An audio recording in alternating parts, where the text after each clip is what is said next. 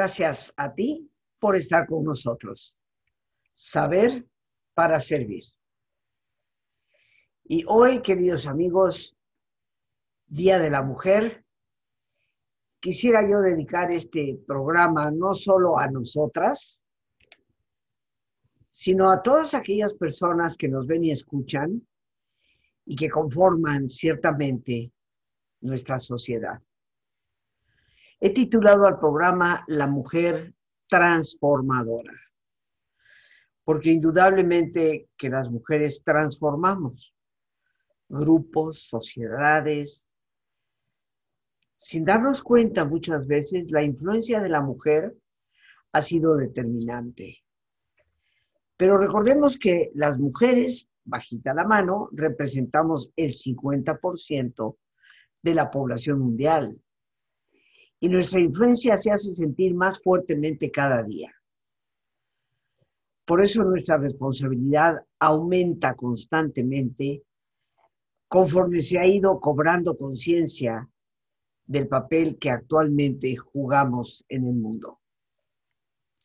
Sí se culpa al hombre de un sinfín de defectos, pero si nos detenemos a preguntar quién forma a los hombres, tendremos que aceptar que somos las mujeres quienes damos educación y forma. Hay muchísimas mujeres que persisten en educar a sus hijos para ser atendidos por sus hermanas, por las mujeres de casa. También considerando que su comportamiento hacia otras mujeres es de macho. He llegado a escuchar a mujeres decirle a otras, tú controla tus gallinas, que mi gallo anda suelto. Como si el hombre no tuviera que cumplir con responsabilidad su participación en todo evento. Las madres abnegadas, por otro lado, que sufren en silencio, están dando, creo yo, una falsa imagen de lo que una mujer debe ser. Un modelo que sus hijos hombres van a exigir de su futura pareja y que dará a sus hijas mujeres una falsa visión de cómo deben actuar cuando se casen. La mujer abnegada debe cambiar. Es urgente que lo haga, porque el servir es un placer, es un gusto, pero nunca debe ser un tormento. Es por todo esto que las mujeres debemos tomar plena conciencia del papel transformador que desempeñamos en nuestra sociedad. Tenemos que reconocer que en la actualidad el rol de una mujer abarca muchísimas facetas. Nos encontramos totalmente insertas en el mundo del trabajo, de la ciencia, la política, el arte, el deporte y por supuesto la familia.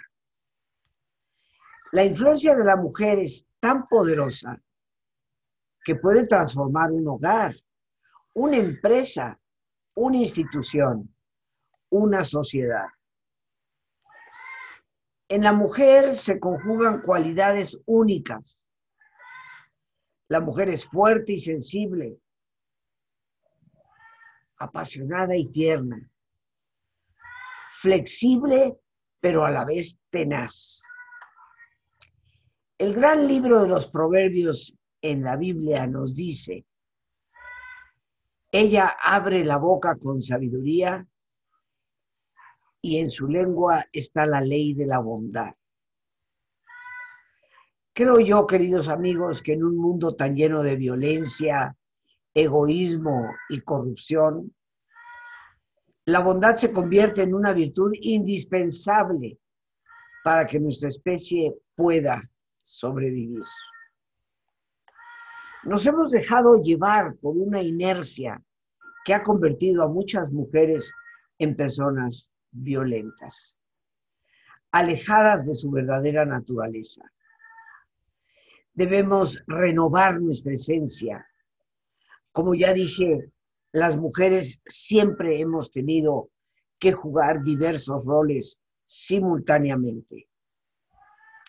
El rol tradicional, podríamos decir hasta el siglo XX, y salvo raras excepciones, ha sido para la mujer el de madre, educadora, esposa, ama de casa. Con el tiempo, la mujer ha tenido que ir asumiendo nuevos roles y nuevas responsabilidades, sin dejar de cumplir lo que tradicionalmente ha desempeñado.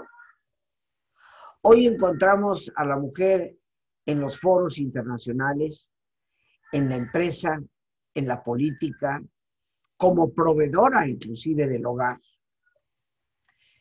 Creo que no es nuevo para ninguno de nosotros el reconocer las importantes aportaciones que las mujeres hemos realizado en los campos de la ciencia, la literatura, los derechos humanos, el arte y los negocios.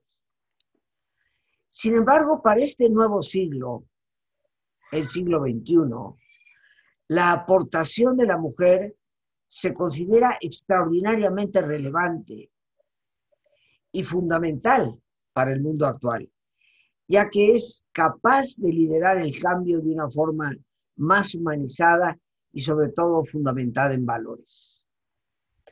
Es innegable reconocer esto.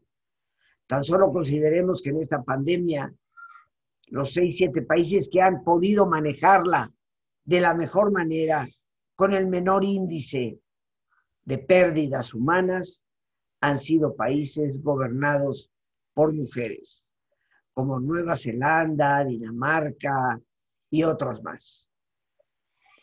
En la actualidad, las mujeres constituyen un tercio de la población activa en el sector formal de la economía y registran un elevado nivel de matrículas en la enseñanza, comparada con la de los hombres. Por cada 100 varones, hay 97 mujeres matriculadas en la enseñanza de secundaria y 100 en el nivel terciario de la preparatoria. También hay que considerar que los hombres abandonan mucho más sus estudios que las mujeres. Y el promedio de calificación de las mujeres es superior al de los hombres. Y para los que me conocen saben que no soy una feminista rabiosa, pero la estadística es la estadística. La Organización Internacional del Trabajo ha demostrado tener un gran interés por el desarrollo de la capacidad empresarial de las mujeres. Y esto responde fundamentalmente a dos motivos. El primero es que el desarrollo laboral de la mujer contribuye realmente a mitigar la pobreza. Y el segundo es que dicho desarrollo contribuye a la emancipación económica y social de las mujeres, con lo cual se podrá dar una mayor equidad de respeto a la mujer en la vida familiar, disminuyendo la violencia en el hogar al tener la mujer alternativas de independencia. Desarrollo laboral de la mujer mitiga la pobreza. Sí, queridos amigos, porque creo que de cada 10 hombres que puedan entrar en una cantina después de haber recibido su quincena o haber sido rayados semanalmente, de cada 10 hombres posiblemente no habrá ninguna mujer gastándose el dinero en bebida. Consciente de que tiene que atender a sus hijos, el dinero que gana, la mujer ciertamente lo invierte en las necesidades del hogar, mucho más fácil y generosamente en ocasiones, no siempre, que los hombres. Entonces, ciertamente que el trabajo de la mujer mitiga pobreza, pero adicionalmente, como lo hemos dicho, el hecho de que una mujer empiece a ser autosuficiente económicamente obliga al hombre a considerarla de una manera distinta en el hogar. ¿Cuántas mujeres no quedan atrapadas en relaciones disfuncionales de codependencia? Porque ¿de qué manera van a poder sobrevivir si se atreven a dejar a ese hombre. Por lo tanto, este impulso laboral es importante. Hombres y mujeres representamos un complemento indispensable para la vida, no solo en la reproducción, sino en la toma de decisiones. Y esta es una realidad desde la forma de funcionar de nuestros hemisferios cerebrales. El izquierdo, desde la cabeza. Acumula datos. Es analítico, está siempre dirigido por la razón. Cabila, le gustan las palabras y las cifras. Es más frío y más distante. Es el hemisferio llamado masculino, hemisferio izquierdo. El derecho, podríamos decir desde el corazón, encuentra nuevas ideas, es holístico, integral, está orientado a los sentimientos, siente, está orientado a las personas y las situaciones, es cálido, es integrado, es el hemisferio femenino. Y esto, queridos amigos, no lo digo yo, así se habla en, las neurociencias pero somos complemento el uno del otro, como nuestro propio cerebro es complementario. Todos tenemos un hemisferio izquierdo y todos tenemos un hemisferio derecho. Tenemos que saber equilibrarlos. Un hombre no puede ser frío, calculador, basado únicamente en datos, como una mujer no debe únicamente guiarse por sentimientos, emociones e ideas artísticas. Necesitamos el equilibrio dentro de nuestra propia cabeza y, por, supuesto, en nuestra sociedad. El liderazgo de la mujer necesario y efectivo para el siglo XXI requiere que las mujeres aprendamos cada vez más a ser analíticas, objetivas, científicas, pero de manera muy importante, inteligentemente subjetivas, para dar un cauce acertado a esa emotividad que es indispensable para la vida. Creo yo que las aportaciones más valiosas que la renovación de la mujer hará para este nuevo siglo se van a encontrar precisamente en el área del conocimiento, en la ciencia, en la empresa, en las comunicaciones, en la tecnología. Por otra parte, una de las grandes aportaciones que como mujeres podremos hacer será dar un enfoque más humano para la realización de la persona, tanto en el campo de la información como en el de la educación. Una ciencia y tecnología que estén más centradas en el ser. Las mujeres tenemos una gran responsabilidad. Un proceso de aprendizaje, por una parte, pero también de enseñanza. Debemos educar a nuestros hijos desde esta perspectiva de respeto entre el género masculino y femenino, de aprecio por sus diferentes habilidades, pero sobre todo de sabiduría para complementar esas habilidades que son como unidad las que nos pueden dar una mejor respuesta a los retos que hoy estamos enfrentando. La superación de la mujer a cualquier edad estará siempre permeándose a la superación de sus hijos y a su entorno en general. Bien, muy bien se ha dicho, educa a un niño y educarás a un hombre. Educa a una mujer y educarás a una familia. El peso que las mujeres tenemos en nuestra sociedad es enorme. Tenemos que saber ejercer la influencia para poder asegurarnos un mejor futuro. No debemos permitir bajo ningún punto seguir teniendo autoridades o políticos que abiertamente son misóginos, que no consideran a la mujer como digna del respeto absoluto que se merece. Debemos actuar para mostrar que somos una fuerza unida, que puede superarse y ayudar en la superación de los demás. De diferentes formas, son varios autores los que afirman que en este siglo XXI será un siglo de gran espiritualidad o no será. Y yo creo que esto es innegable. No podemos negar que este ha sido un terreno muy recorrido por la mujer a lo largo de la historia.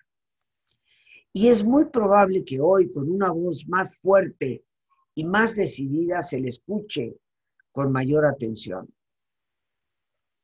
¿Por qué se ha dicho que el siglo XXI tendrá que ser de espiritualidad o ya no será? Porque si no retomamos los valores más profundos, estamos condenados eventualmente a matarnos unos a otros. Vivimos en un mundo tan exteriorizado, tan superficial.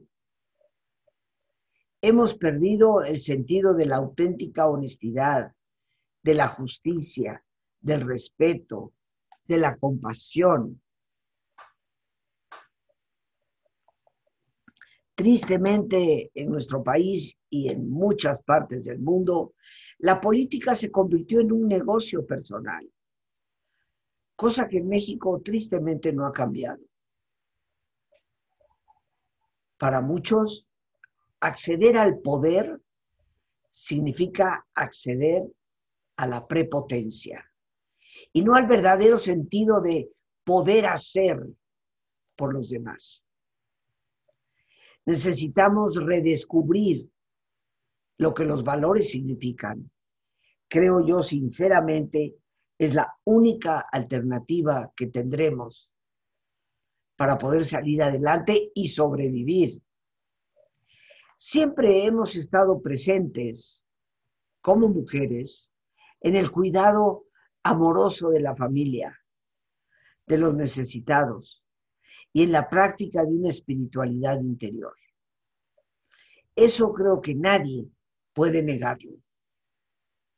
No solamente es la mujer madre de familia la que amorosamente cuida a sus hijos, la que a pesar de tener que trabajar fuera de casa, dedica más tiempo a las labores del hogar y a la atención de sus niños, sino que es la mujer la que ya siendo plena adulta, cuida más de sus propios padres, porque el hombre tiende más fácilmente a ausentarse. Por lo tanto, no podemos negar este cuidado amoroso que la mujer da tanto a sus hijos como a sus padres mayores. No podemos negar que la mayor parte de las asociaciones de ayuda han sido generalmente fundadas por mujeres y que son las mujeres las que conforman el grueso de un voluntariado tan necesario en nuestra sociedad. En la práctica de la espiritualidad interior, pues basta y sobra ver como siempre son mujeres las que constituyen mayoría en los temas del desarrollo humano y de la profundización de la conciencia. La pérdida de valores que tanto reclamamos podría corregirse a través de la participación cada vez más activa de la mujer en los diversos foros mundiales que reclaman un cuestionamiento mucho más ético a la llamada globalización. La mujer del siglo XXI, recuperada en su propia autoestima, se convertirá en la gran promotora de ambientes interpersonales sanos, que favorezcan el desarrollo armónico de todos los que conforman el núcleo fundamental no solo de la familia nuclear, sino de la gran familia que es en el fondo una sociedad. Pero, ¿qué te parece si nos detenemos un momento para hacer nuestro ejercicio de relajación? Así que te pido en estos instantes que te pongas cómodo, cómoda, y si te es posible hacer el alto completo, el alto total, qué mejor que cerrar tus ojos. Y en una posición cómoda, con tus ojos cerrados, toma conciencia de tu respiración, del entrar y el salir del aire en tu cuerpo. Imagina cómo al inhalar, así como llevas oxígeno a todas tus células, inhalas también serenidad para tu mente. Al exhalar, así como tu cuerpo se libera de toxinas, imagina cómo en ese aire que sale te liberas también de todas las presiones y todas las tensiones. Respira profundamente.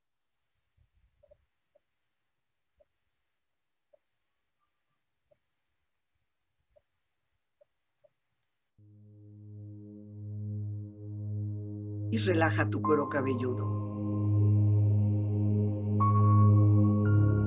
Todos los músculos que cubren tu cabeza.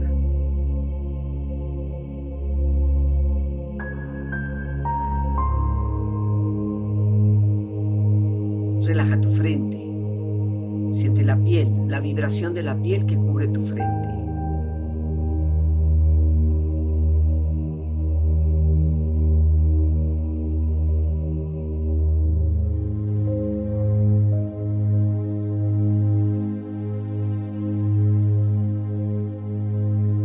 Relaja tus párpados, los tejidos que rodean tus ojos.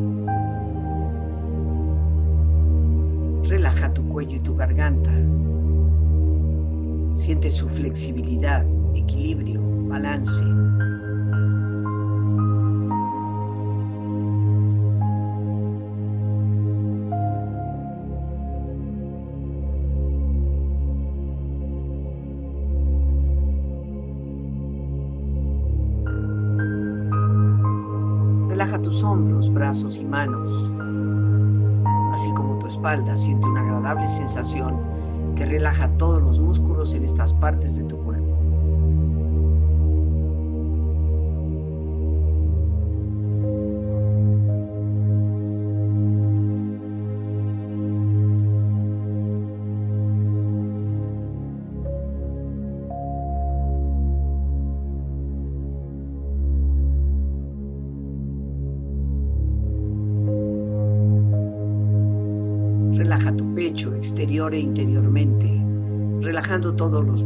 Imaginando a todos tus órganos internos funcionar rítmica y saludablemente.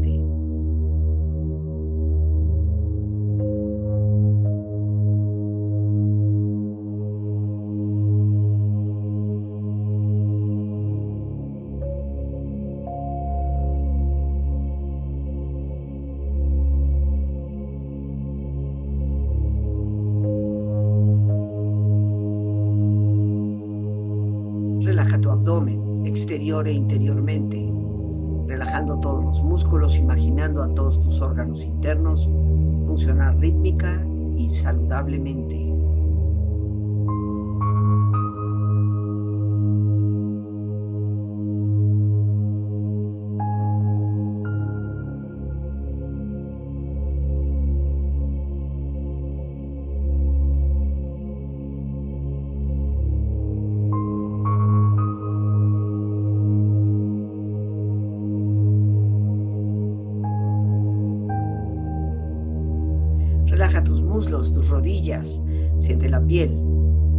De la piel que cubre estas partes de tu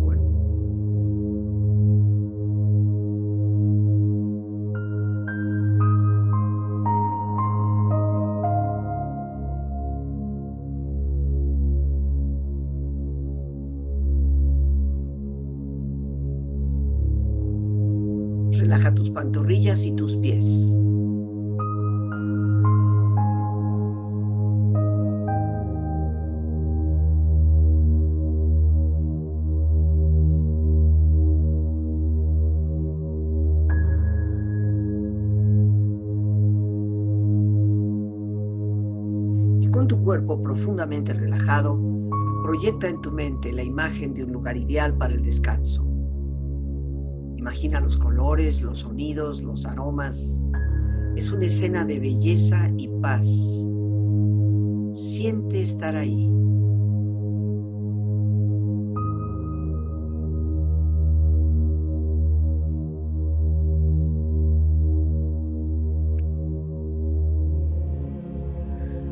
Cuerpo relajado y tu mente serena, reflexiona. Una mujer debe ser dos cosas. Quien ella quiera y lo que ella quiera.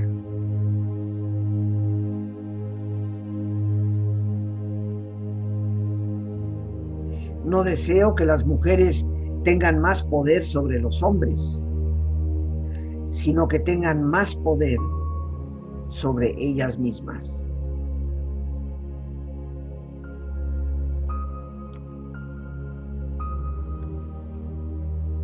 La forma más rápida de cambiar la sociedad es movilizar a las mujeres del mundo.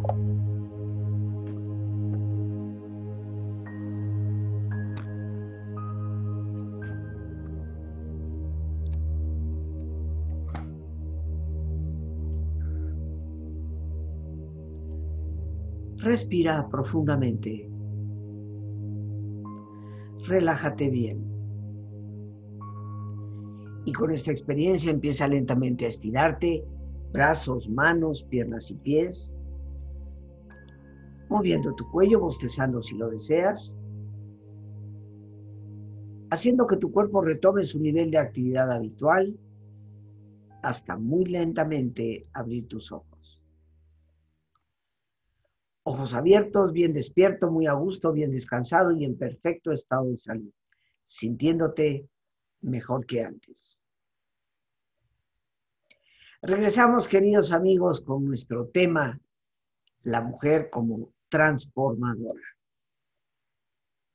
Y después de lo que ya hemos comentado y compartido, recordemos que en esta tarea que también las mujeres tenemos pendiente, de cambiar nosotras mismas esas actitudes machistas que prevalecen, educando a nuestros hijos o hijas de una manera distinta en cuanto a no compartir equitativamente el cómo servirse unos a otros.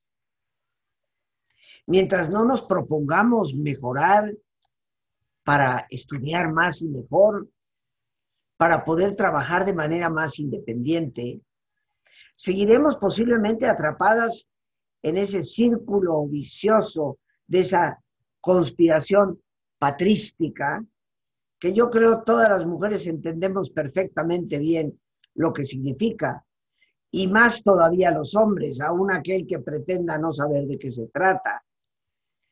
Pero los hombres han siempre conspirado para mantener las cosas en un estatus que no le dé a la mujer muchas veces las oportunidades que realmente se merece. No soy una persona que aboga por las cuotas. No creo en que un partido político, una empresa, una institución debe de tener por la fuerza un nivel equitativo de hombres y mujeres. No. Creo que tanto un partido como una empresa o una institución deben de tener a la gente más capacitada, sean hombres o mujeres, sin importar. Por lo tanto, no es un trato de favorecimiento, sino de justicia. Pero para esto nosotras somos responsables de trabajar en nuestra propia autoestima. Existe, queridos amigos, amigas, una estrecha relación entre el sano desarrollo del carácter y una buena autoestima. Ambas cosas se retroalimentan, ya que es la autoestima la que se convierte en un terreno fértil para el desarrollo de un carácter ético. Y a la vez un carácter ético nos provee de constantes recursos de autoafirmación, de autorrespeto, que apoyan y que sostienen precisamente nuestra autoestima. Las encuestas, las encuestas Gallup, que son eh, pues muy reconocidas a nivel mundial, realizaron una investigación sobre el efecto de la autoestima en el comportamiento humano. Y de acuerdo a esta encuesta se demostró que cuando las personas poseen una sólida y sana autoestima, en estudio comparativo con personas de bajo autoestima, las primeras, las que la tienen sana y buena, demuestran tener estas cualidades tienen una mayor sensibilidad ética y moral. Tienen un más fuerte arraigo de familia. Son personas mucho más exitosas en las relaciones interpersonales. Conciben el éxito más en términos de relaciones humanas que en términos de logros materiales son más productivos en su trabajo. Padecen mucho menos adicciones. Se les ve más fácilmente involucrados en actividades sociales que favorezcan a la comunidad. Son más generosos hacia las instituciones de ayuda para las personas marginadas. No podemos negar que todas estas características han sido tradicionalmente asociadas más frecuentemente con la mujer y que a la vez son un espejo de las cualidades que asociamos con un sano desarrollo del carácter. La mayor parte de las personas que responden a situaciones de la vida con principios éticos claros y definidos casi siempre atribuyen su capacidad de respuesta a las enseñanzas que recibieron en el seno familiar. No podemos negar que independientemente de los muchos roles que puede desempeñar la mujer, la deformadora de sus hijos sigue siendo una de las más nobles y trascendentales para la sociedad y para ella misma se ha dicho que el siglo XXI será un siglo ético o no será. Porque si seguimos patrocinando la injusticia, la impunidad, el desorden, el caos, la falta de honestidad, el engaño, eventualmente terminaremos todos destruidos. Pero el hecho de esta realidad aunada a lo que hemos mencionado, nos lleva a poder afirmar que la mujer será precisamente el gran agente del cambio, la gran transformadora de sociedades. En la medida en que la mujer promueva su propia superación y el equilibrio de sus funciones, estará promoviendo el verdadero cambio que nuestro mundo requiere para crear una sociedad más sensible y más coherente con las verdaderas necesidades del ser humano. Hombre y mujer, que están más en el ámbito del corazón que en el de la cabeza. Por otra parte, toda una nueva visión se nos presenta al reconocer que la edad madura de la mujer puede convertirse en su mejor edad. Es natural que al llegar para la mujer el fin de su vida reproductiva a nivel biológico, se empiece a cuestionar profundamente, ¿quién soy yo? Pero creo que cada vez con más frecuencia tendríamos que escuchar la siguiente respuesta. Soy una persona que siente, piensa, espera y ama. Posee un cuerpo viejo, pero en buenas condiciones. Una mente alerta, analítica, observadora y cuidadosa. Y un espíritu que guarda mis emociones, mis amores, mis intuiciones y mi fe. Una autora afirmaba hace algunos años Pensé que había llegado a los límites de mi existencia. Tenía 65 años, catalogada por la sociedad como una anciana, limitada a ese estado. Mis hijos adultos, todos hacían su vida. Mi pareja me miraba como su primera y última propiedad. Y mi futuro se reducía a tejer chambritas y guisar la dieta familiar. Pero quiso el destino darme una segunda oportunidad y encontré dos escuelas. Una donde poder servir y ayudar, otra donde poder aprender. Y me entregué de lleno a las dos.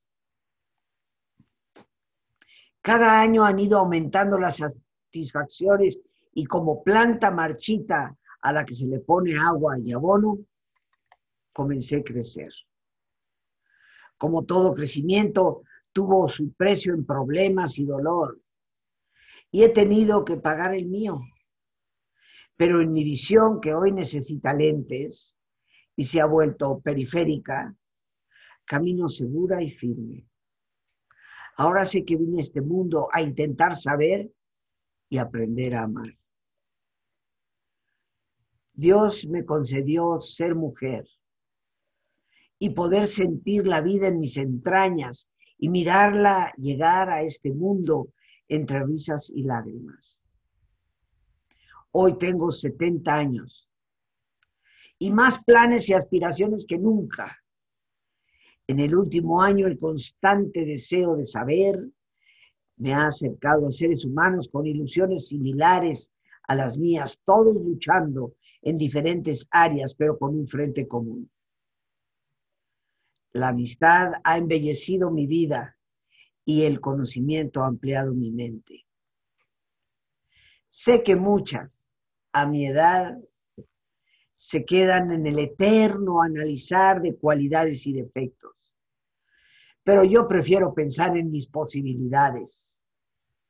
Sé que puedo permanecer mm, criticando mi pasado pero prefiero imaginar mi futuro. Reconozco lo que he sido, pero prefiero anhelar lo que podré ser, porque intuyo, siento y sé en el fondo del corazón que todos los triunfos nacen cuando nos atrevemos a volver a empezar. Creo, para concluir, queridos amigos, en este Día de la Mujer, que el especial genio de la mujer está en ser dinámica en su movimiento, intuitiva en sus funciones y espiritual en sus tendencias. Creo que hay un, un mensaje que siempre está en el corazón de toda mujer que se renueva y crece. Y con este mensaje quiero concluir. Cuando alguna vez te sientas solo y veas en derredor solo vacío y no puedas llorar, yo estoy contigo. Y cuando alguna vez te sientas triste y sientas la verdad como una herida y que todo está muerto, yo soy la vida. Y cuando alguna vez no sientas nada y quieras sonreír pero no puedas y quieras escapar, yo soy la puerta. Y cuando alguna vez te sientas lejos y quieras regresar y ser un niño y volverte a encontrar, yo soy el camino. Y cuando alguna vez te sientas hombre y quieras entregar y poder ser de verdad y quieras recibir, yo soy mujer. Las gracias a Dios por este espacio que nos permite compartir. Las gracias a nuestra productora Lorena Sánchez y a ti. El más importante de todos, gracias. Muchas gracias una vez más por tu paciencia al escucharme y por ayudarme siempre a crecer contigo. Que Dios te bendiga.